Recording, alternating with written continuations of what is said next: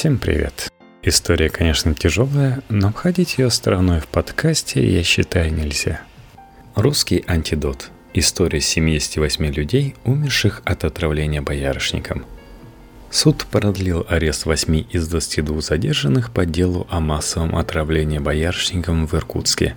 123 человека попали в больницы, 78 погибли – Специальный корреспондент СНОБа Полина Еременко отправилась в Иркутск, чтобы найти пострадавших и их родственников, записать их истории и ответить на вопрос, кем были эти люди. Когда вдова Евгения Мальцева Людмила пришла к местному батюшке с просьбой отпеть крещенного мужа, она получила отказ. «Не могу. Ваш муж отравился суррогатом, а это то же самое, что суицид». «Но он не собирался умирать», – спорит Людмила – Вина его есть, конечно, в том, что он пил из бутылки, на которой было написано «не для питья». Но если это самоубийство, то непреднамеренное. Мы же бруснику на Симу собирали, и у нас столько планов было. Евгений и Людмила мечтали жить в деревне. Мы там садились летом на лавочку у дома, запрокидывали головы и смотрели на звезды. У нас яркое-яркое небо в мутах, это что-то. Людмила и Евгений жили скромно, но им было хорошо вместе – Женя любил красивых женщин. Некоторые женщины бесятся от такого, но не я. Он меня просил одеваться красиво. Говорил, надевай, пожалуйста, коротенькое. Это так странно. У нас мужчина, наоборот, запрещает своим женщинам, тем более в возрасте, надевать коротенькое. И я стала носить сарафанчик цветастый. Наверху бретельки и грудь обхватывает, а внизу расклешенный, как у Наташи Ростовой, когда та на первый бал пошла. Мужчина оглядывается, Женя радовался. Теперь этот сарафанчик не забуду никогда. А Женя, наверное, даже сам не понял, как он на том свете оказался. В середине декабря 2016 года в Иркутске, в микрорайоне Новоленина, 123 человека отравились парфюмерным и косметическим средством концентрат Леван Боярышник. 78 человек после приступов острой боли, судорог и слепоты умерли – Муж Людмилы Мальцевой, Евгений, один из них. Оторвление стало резонансным событием.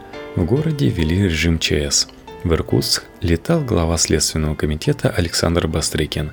Президент Владимир Путин ужесточил правила производства и оборота пищевой и парфюмерно-косметической продукции, товаров бытовой химии и средств личной гигиены – в которых доля этилового спирта превышает 25%. Премьер-министр Дмитрий Медведев потребовал запретить продажу непищевых товаров со спиртом. По головному делу задержаны 22 человека. 9 находятся под стражей, 10 под домашним арестом, остальные под подпиской о невыезде. Среди задержанных предприниматели, их сотрудники и продавцы.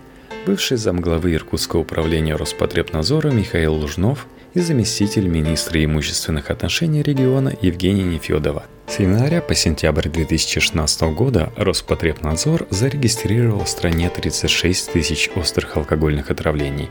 9 тысяч человек погибли.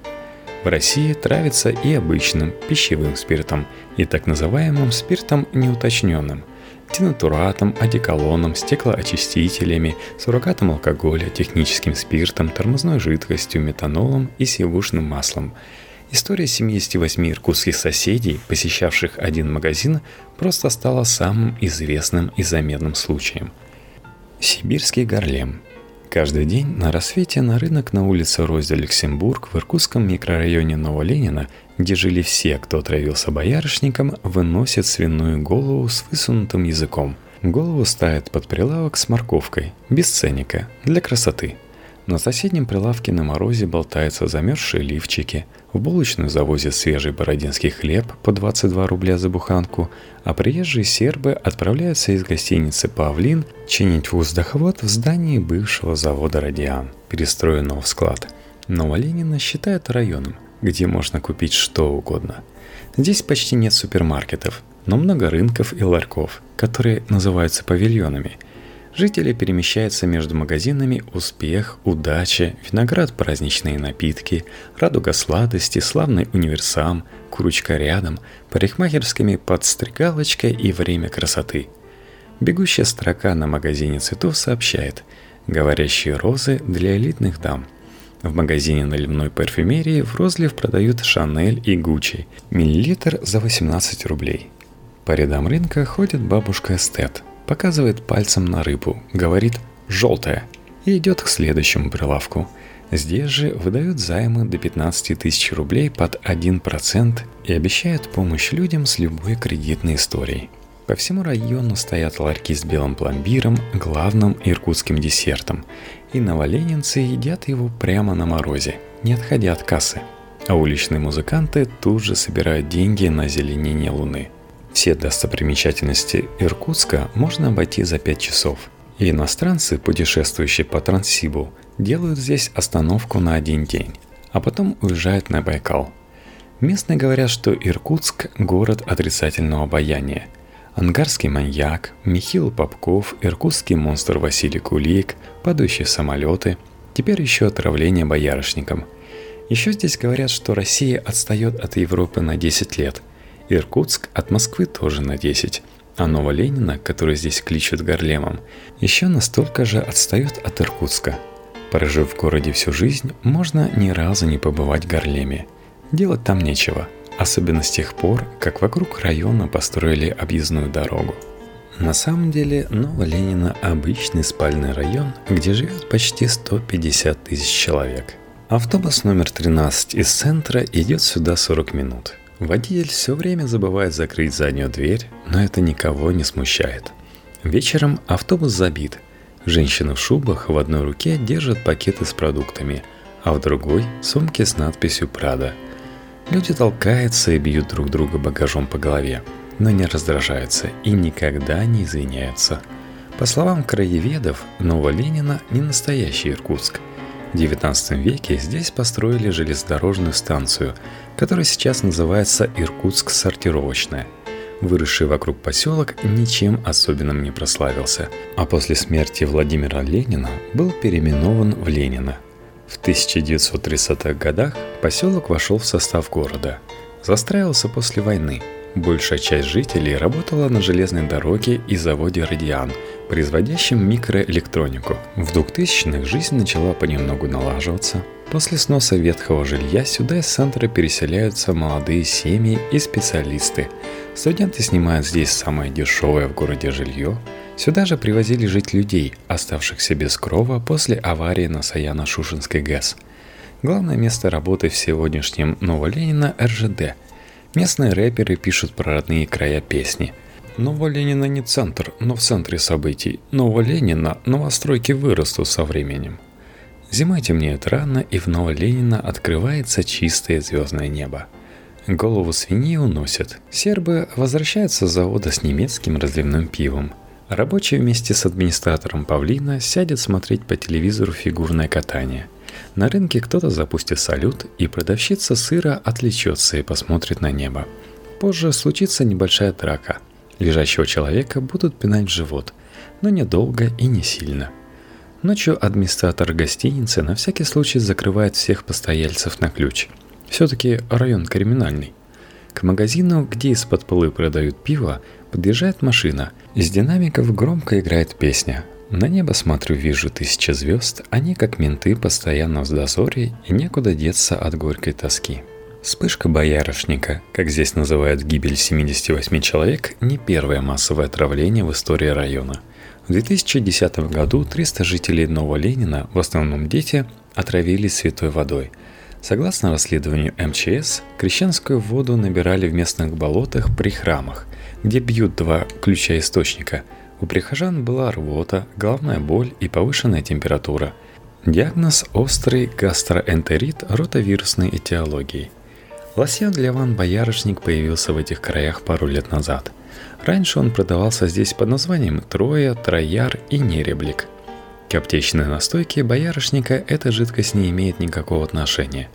Она продавалась на рынках по 60 рублей за 250 миллилитровый флакон, и от боярышника в ней только отдушка, все остальное – этиловый спирт. Это был честный напиток, все знали на что идут, и никто, конечно же, не принимал с ним ванну. Название «лосьон для ванн» и слова «не для питья» на этикетке – хитрый способ сэкономить. Продавая алкоголь как косметику, производитель освобождал себя от пошлин, акциз и лишних трат. Только бизнес, ничего лишнего. Самая дешевая водка стоит 190 рублей для района, где средняя зарплата держится на уровне в 12 тысяч рублей, это неподъемно. Как именно в партии лосьона вместо этилового спирта оказался метиловый, еще неизвестно. Самая ходовая версия – кто-то спутал канистры метилового и этилового спирта. Может быть с просонья, может быть с похмелья. Метанол используется в промышленности, и из-за высокой токсичности его почти два десятилетия назад запретили использовать даже в средстве для чистки стекол. Однако метиловый спирт в несколько раз дешевле этилового, и на глаз различить их невозможно. И запах, и цвет идентичны – Пока известно только, что всю ядовитую партию новоленинцы покупали в магазине продукты на рынке «Прогресс Плюс».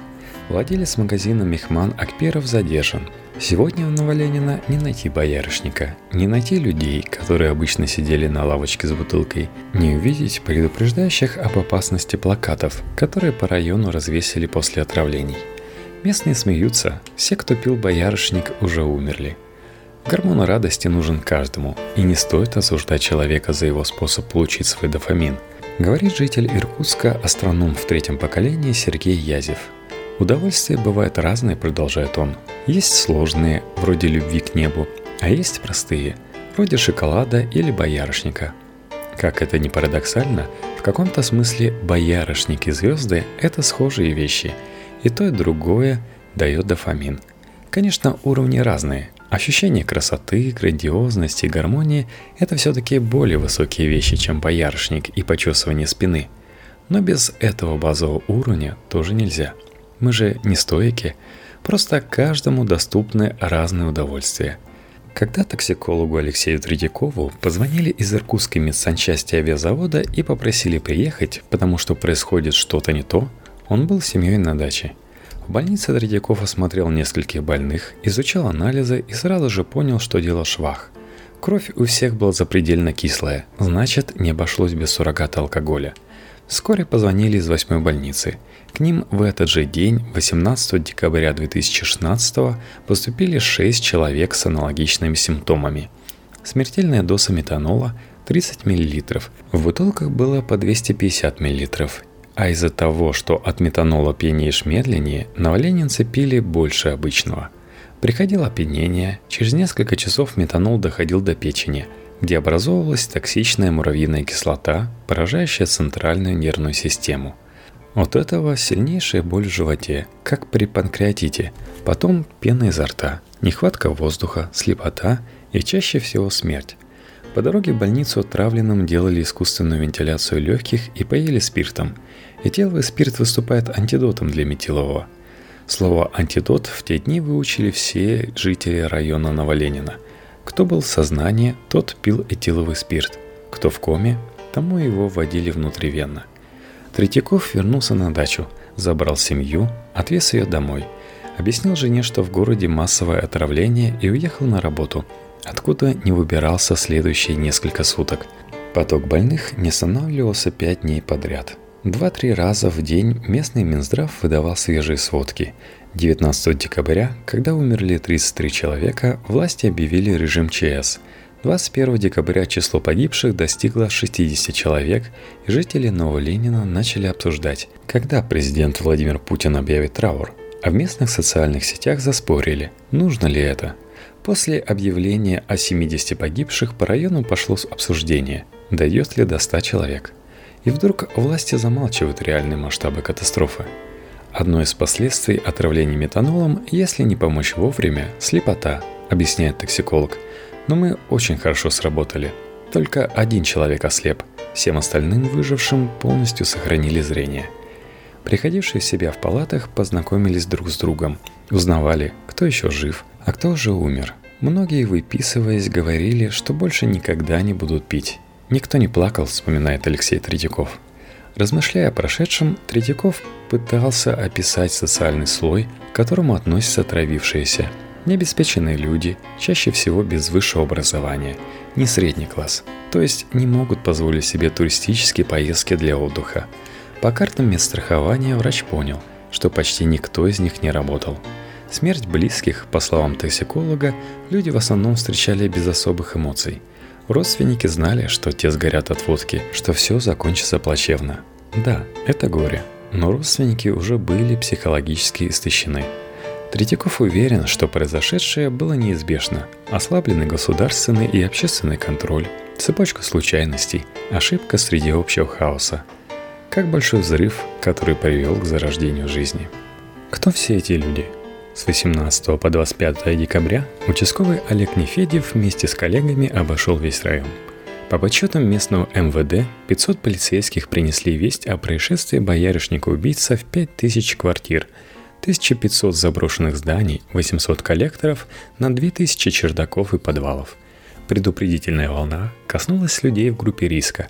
Ими говорили, чтобы не пили боярышник из бутылок с желтой крышкой – Полицейские изымали жидкости с продажи и расклеивали объявления в подъездах и автобусах. Участковый говорит, что в ту неделю многие умирали парами. Так было с Верой Поповой и ее сожителем. Когда она умерла, участковый пришел к ней домой, чтобы осмотреть место происшествия. Там сидел ее сожитель, который уже осознал смерть подруги. Он был подготовленный, выпивший. Полицейский увидел, что на донышке бутылки из-под боярышника еще что-то оставалось, и велел сожителю это не пить. Тот ответил «Я допью и спать». Утром он умер. Во время рейда случались и конфузы. Когда Олег заглянул к обитателям коллектора с предупредительным визитом, тот посмотрел на участкового с удивлением. «Боярышник? Я пью водку за 500 рублей на день рождения и на Новый год». Так Олег узнал, что пьющие жители коллекторов – стереотип. Наоборот, они живут в режиме выживания. Ходят в деревню на заработки, коров выгулять, дрова поколоть, а заработанные деньги отправляют детям и копят на хорошую водку. В упадок приходит другая группа, у которых есть дом и небольшая пенсия, и живут они по принципу «батарея греет и все». Знают, что на доширак хватит. Дамы в таких домах не делают прически, маникюр и не гладят одежду, говорит участковый. Через месяц после отравления мы вместе с Олегом Нефетьевым идем по квартирам умерших. В первый дверь нам открывает Андрей, брат погибшей Марии Колесниковой. Андрею 48 лет, на нем трикотажные штаны и водолазка. Вид у него интеллигентный. В Москве, повязав шарф на шею, он легко бы мог сойти за непризнанного поэта. Квартира у него белая и опрятная. Андрей жил вместе с сестрой. Он говорит, что она была пробивной, резала салаты в гипермаркете. В день, когда она умерла, они пили боярышник вместе. Я сначала пил в гостях, потом приехал на такси домой и меня заусило. Так в Иркутске говорят, когда надо еще выпить. Мы сходили за боярышником. Я почувствовал странный привкус, но значения не придавал. Что было дальше, Андрей плохо помнит. Сестру забрала скорая, а он остался дома. В какой-то момент по телевизору пошли белые силуэты, и он на четвереньках ходил по дому, меня спасло только то, что соседка зашла меня проведать. Андрей лежал в палате с семью другими отравившимися. Из них выжили только двое. От отравления у Андрея ухудшилось зрение, появилась одышка и онемела левая нога.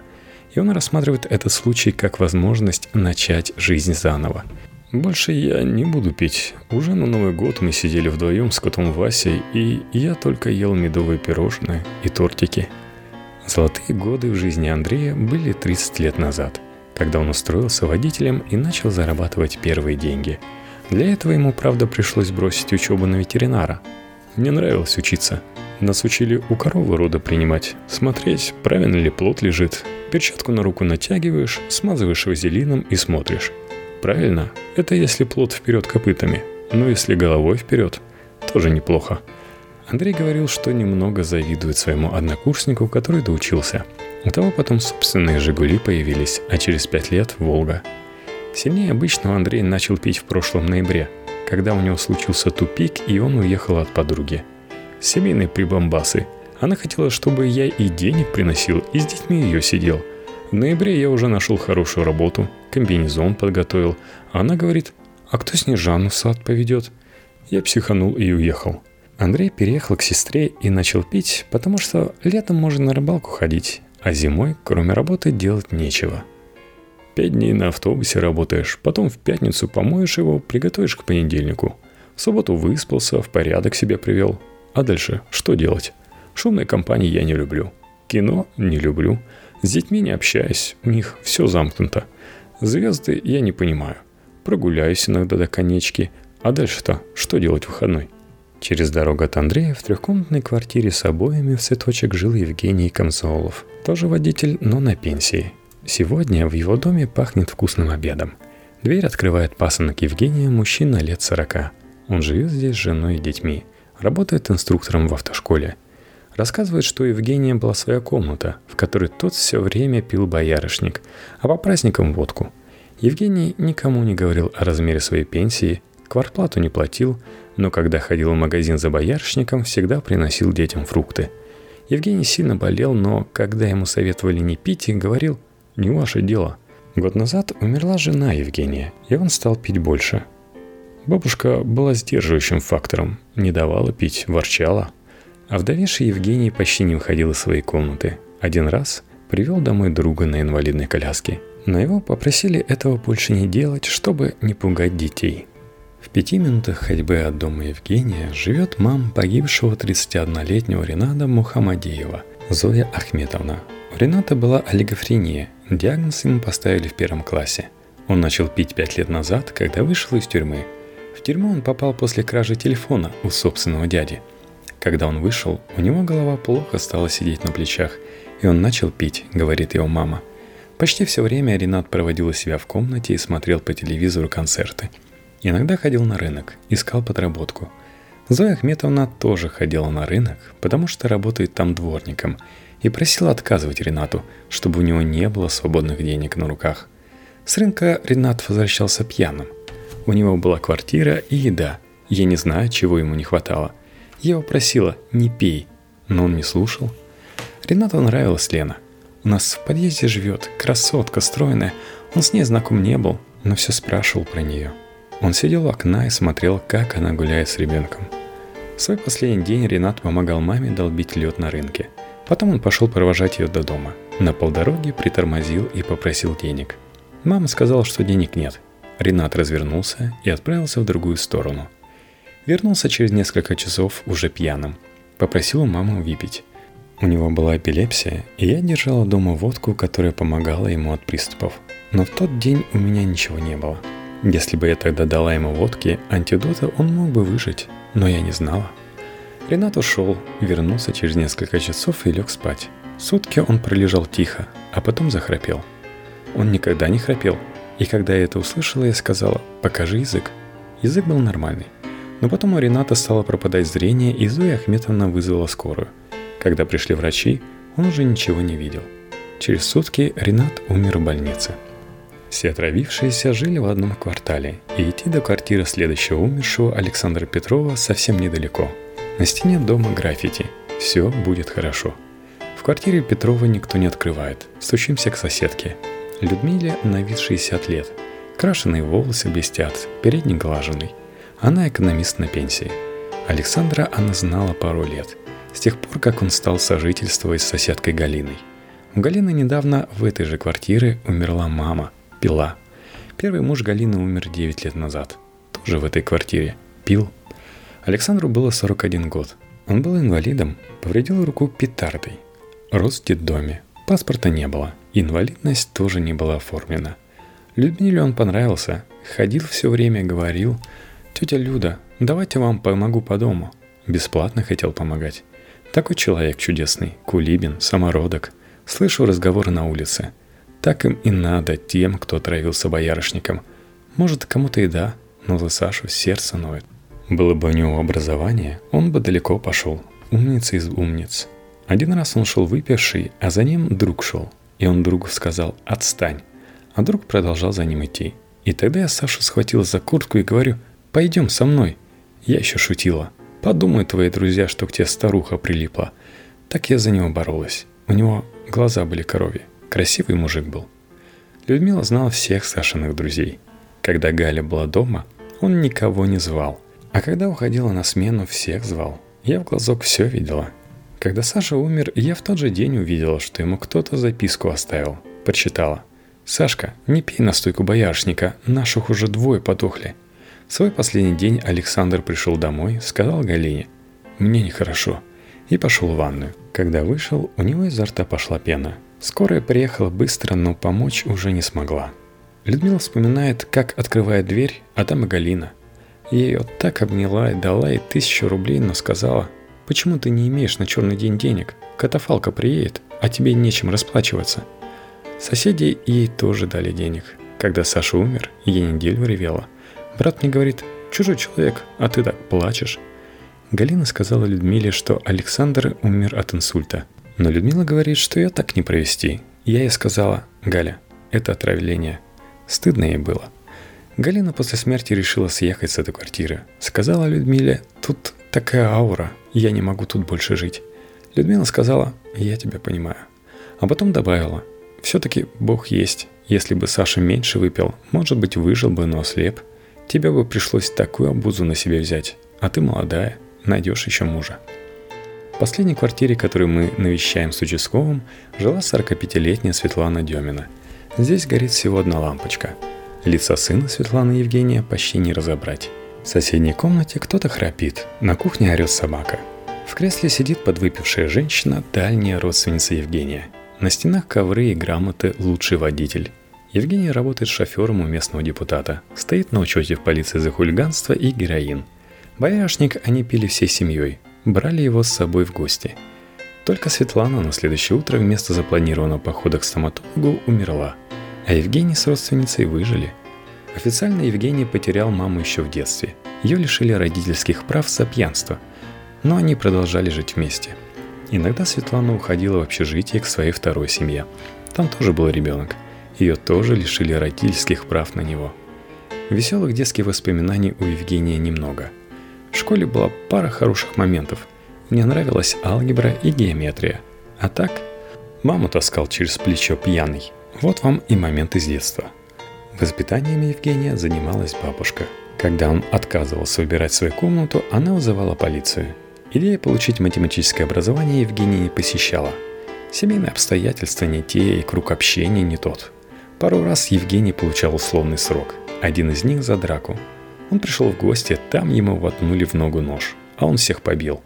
Евгений говорит, что его лучшее качество – это умение дружить, но практиковать его не на ком. Все его друзья уже умерли. Евгений в разводе. Жена с сыном уехали в деревню. Его большая цель – создать ячейку общества, вернуть сына и дать ему то, чего не получил сам. Кем я хочу, чтобы он вырос? Не знаю. Мир станет уже другим тогда – но я бы хотел, чтобы он стал юристом и сидел в кабинете, где тепло, а не на морозе гайки крутил, как я. Сам он выбираться из Иркутска не собирается. Куда бы я поехал, если бы мог выбрать любое место на Земле? Никуда. Это надо изучать законы страны, чтобы куда-то ехать, чтобы в тюрьму не попасть в незнакомой стране и не остаться там навсегда. Не хочу. Когда мы вышли от Евгения, участковый сказал, что слова о будущем и ребенке – мечты, утопия. И добавил – они говорят, что пошли в гости с боярышником, так будто это торт. Курить и смотреть на звезды. Вдова Евгения Мальцева Людмила говорит о своем покойном муже полтора часа. Ей было важно, чтобы он оставался в истории человеком, а не безымянным алкоголиком. Когда батюшка отказался отпевать Женю, это было последней каплей. Женя не был суицидником, не был алкоголиком. Я даже полетел на передачу «Пусть говорят», чтобы рассказать правду о муже – было страшно. Что не поймут, так и получилось. Я вернулся из Москвы еще более убитый. Мы с Женей познакомились в гостях пять лет назад. Он был разведен, я была вдовой. Женя приехал в гости с родителями. Мама и папа немножко выпивали, а он нет, потому что был за рулем. Он был аккуратный водитель. За 27 лет ни одной аварии. Женя был одет как на свадьбу. Выглаженная рубашка, пиджак и брюки со стрелочкой – я потом поняла, что он всегда так одевается. Ни одного пятнышка не позволял себе. Женя заговорил со мной через стол. У него были голубые глазки, на лорда был похож. Мы довольно быстро стали жить вместе, но замуж я не спешила. Женя много раз делал приложение, даже на колени вставал. Но я думала, мы же взрослые, зачем нам эти свадьбы? И было такое, что когда мы только познакомились, он еще не отошел от развода и иногда пил боярышник – он познал его, когда с женой расставался. Но однажды мы сидели у Жениного папы в гостях, и зашла соседка, говорит про нас. «А это кто?» Женин папа ответил. «Не знаю даже, как их называть. Сожители, наверное». Мне так не понравилось это слово «сожители». Я сказал Жене, что не могу так, и мы подали заявление. Я взяла его фамилию, он не настаивал, но я знала, что ему это понравится. Женя пообещал, что он навсегда бросит боярышник. Видите, не до конца. В какой-то момент его все равно потянуло. Женя 20 лет проработал в милиции водителем, но когда мы познакомились, он уже был на пенсии. На работе его любили и отдельно поощряли за то, что он лишнего слова нигде не ляпнет. Начальству нравилось, что он не будет пересказывать, что в машине услышит, где ляли его. Он гордился этим. Он любил вспоминать, как денежно было, как на широкую ногу жил. Запросто мог раз и ремонт чуть ли не в половине квартиры сделать. Он так и остался молчаном. Слово бывало из него не выколотишь. Очень скромный, очень. Только у него одна манера была нехорошая – матюгаться. Он использовал ругательство для связки слов, особенно если немножко выпьет. Я его ругала, говорила, что это некрасиво, что не надо так. Незадолго до смерти он устроился на работу в дезинфекционную службу. Он, правда, боялся мышей, а там были и мыши, и даже крысы, но он все равно ходил на работу. Мы очень хотели достроить наш дом в деревне, и нам нужны были деньги – я работаю на автозаправке и получаю 13 600. Работаю там 12 лет. Зарплату только один раз повысили, на 800 рублей. А Жене на новой работе сказали, что весной начнется горячий сезон. Все травят комаров, клещей и тараканов, и он сможет зарабатывать до 50 тысяч. Женя собак тоже боялся, и коров. Такие у него страхи были. Если что-то упадет, мог вздрогнуть. Мама с папой пытались его лечить в детстве от испуга – но какой-то испуг все равно остался. Женя хотел отремонтировать наш дом в Мотах и переехать туда из Иркутска. Моты – это такая деревня на реке Иркут, немножко не доезжая до Байкала. Хотели, чтобы дети жили в квартире, а мы в деревне. Потому что в городе мы жили в пятером, в однокомнатной квартире. Мы с Женей внук и дочка с зятем.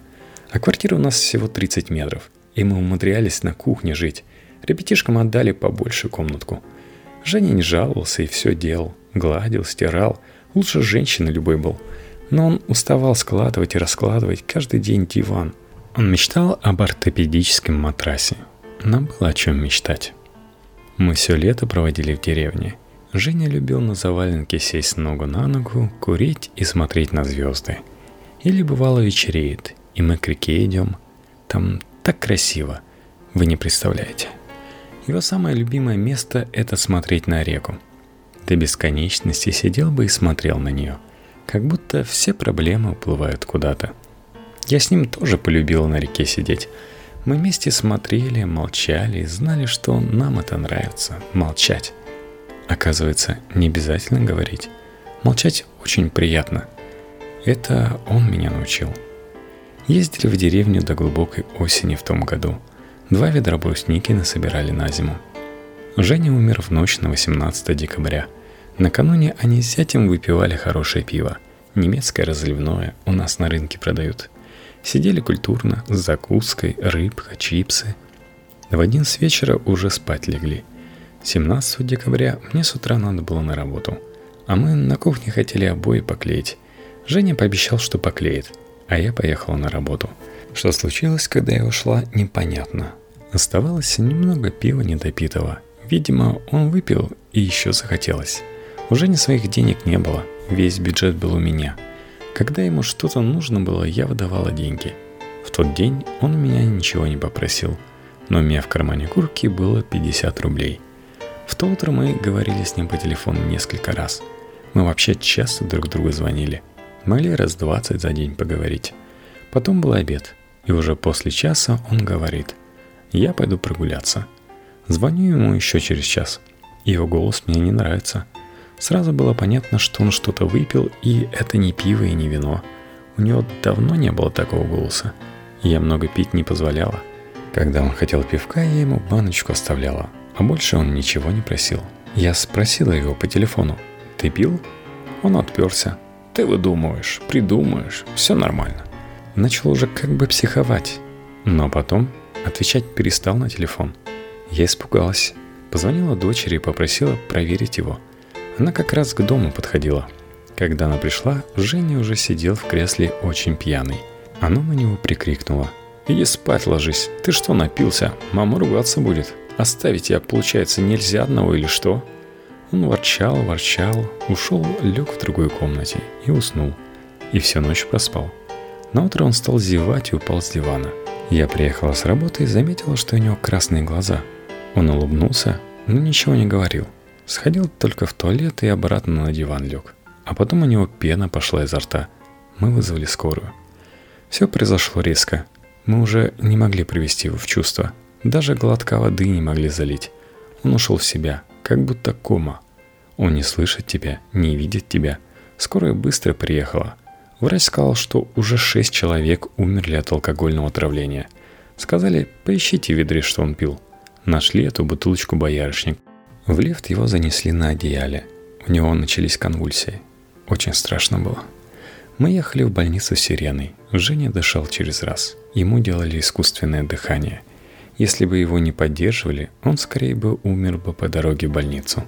Девушка в скорой мне сказала, «Я вам сразу говорю, что симптоматика вся у него плохая. Можете не надеяться на хорошее».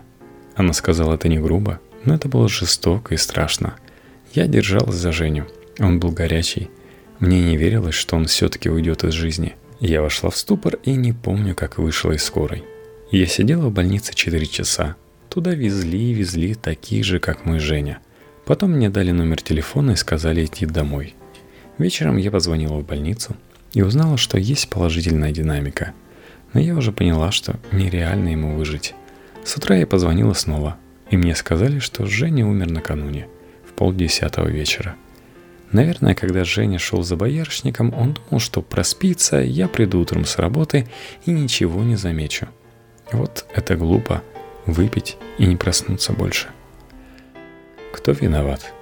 Президент назвал массовое отравление боярышником ужасной трагедией. Премьер-министр заявил, что больше с этим мириться невозможно и потребовал боярышник изъять, а виновных наказать.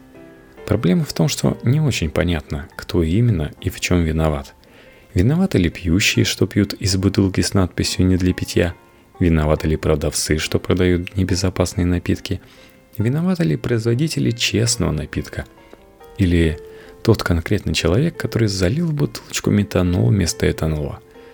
Виноваты ли власти, которые допускают, чтобы народ погружался в уныние и пил? Виновата ли Сибирь, в которой зимой так холодно, что пить нельзя? Рынок «Прогресс Плюс» целиком снесли – и хозяйка магазина «Сказка» Татьяна жалуется. Когда началась эта смертность, нас стали сносить. Мы в январе провели митинг, и я стояла с плакатом «Путин, помоги малому бизнесу». Я 8 лет на этом рынке работала. Все знали, что в продуктах боярышник и пьюшки, и милиция тоже. Нас теперь сносят. Приезжал бульдозер, ехал прямо на беременную киргизку. Я кричала «У нас что, фашизм наступил?» – Киргизка бегом выносила товары с павильона и плакала. Администрация говорила, с другими будет так же. Мы писали Путину, но наш мэр идет по головам всех, даже Путина. Со всеми этими переездами торговля не идет. А я взяла дочке в кредит телефон за 50 тысяч, и надо выплачивать. Мы только-только здесь отделали туалет. Теплый, красивый, деревом обшили. Нам сказали, можете торговать вон там, через 200 метров. И воткнули туда биотуалет. Но мы не хотим ходить в биотуалет зимой. Еще там теплотрасса, и начальник теплотрассы сказал, что у него трубы гнилые. Там крысы бегают, они будут есть наши продукты. Астроном Сергей Язев уверен, что единственный вывод, который можно сделать из этой истории, 78 людям просто жутко не повезло. Недавно несколько мощнейших отечественных ракет класса «Протон» были отозваны по распоряжению вице-премьера Рогозина. Почему? Потому что, оказывается, была нарушена технология, и в двигателях ракет использовался не тот материал. К счастью, это обнаружилось до катастроф. История с протоном и с боярышником – это одна и та же история, русская. Горожане вспышку боярышника стараются забыть. К концу декабря местная интеллигенция уже обсуждала червивые конфеты, которые сироты получили на Новый год от губернатора. Местные выпивающие открещиваются – мы не водимся с теми, кто пьет боярышник. Мы меньше, чем за 300 рублей водку не берем. Администрация отказывается комментировать произошедшее. Местные журналисты обходят пострадавших стороной. Зачем писать о тех, про кого и так все понятно? На торжественном новогоднем приеме у мэра, который пришлось перенести на январь, Приглашенные переживали, что отменился концерт Игоря Бутмана, но тот все-таки доехал в январе. Об отравлении вспомнили только вскользь, когда обсуждали проблемы минувшего года и через запятую перечислили этот боярышник. В декабре в Иркутске обсуждали, будет ли объявлен всероссийский траур по погибшим. Но местный краевед Владимир Демчиков не удивлен, что никакого траура не объявили. Получается же, что государство тогда это против себя самого сделает. Вопросов неприятных много, это целая цепочка производства. И государство само плохо сработало. Некоторые у нас говорят, и правильно, что подохли, социальная санитария. Умерли не налогоплательщики, а люди низшего звания. Ни одного заслуженного человека не умерло. И по кому объявлять траур? Объект для всенародной скорби неподходящий. Не вышли они лицом, не вышли биографией.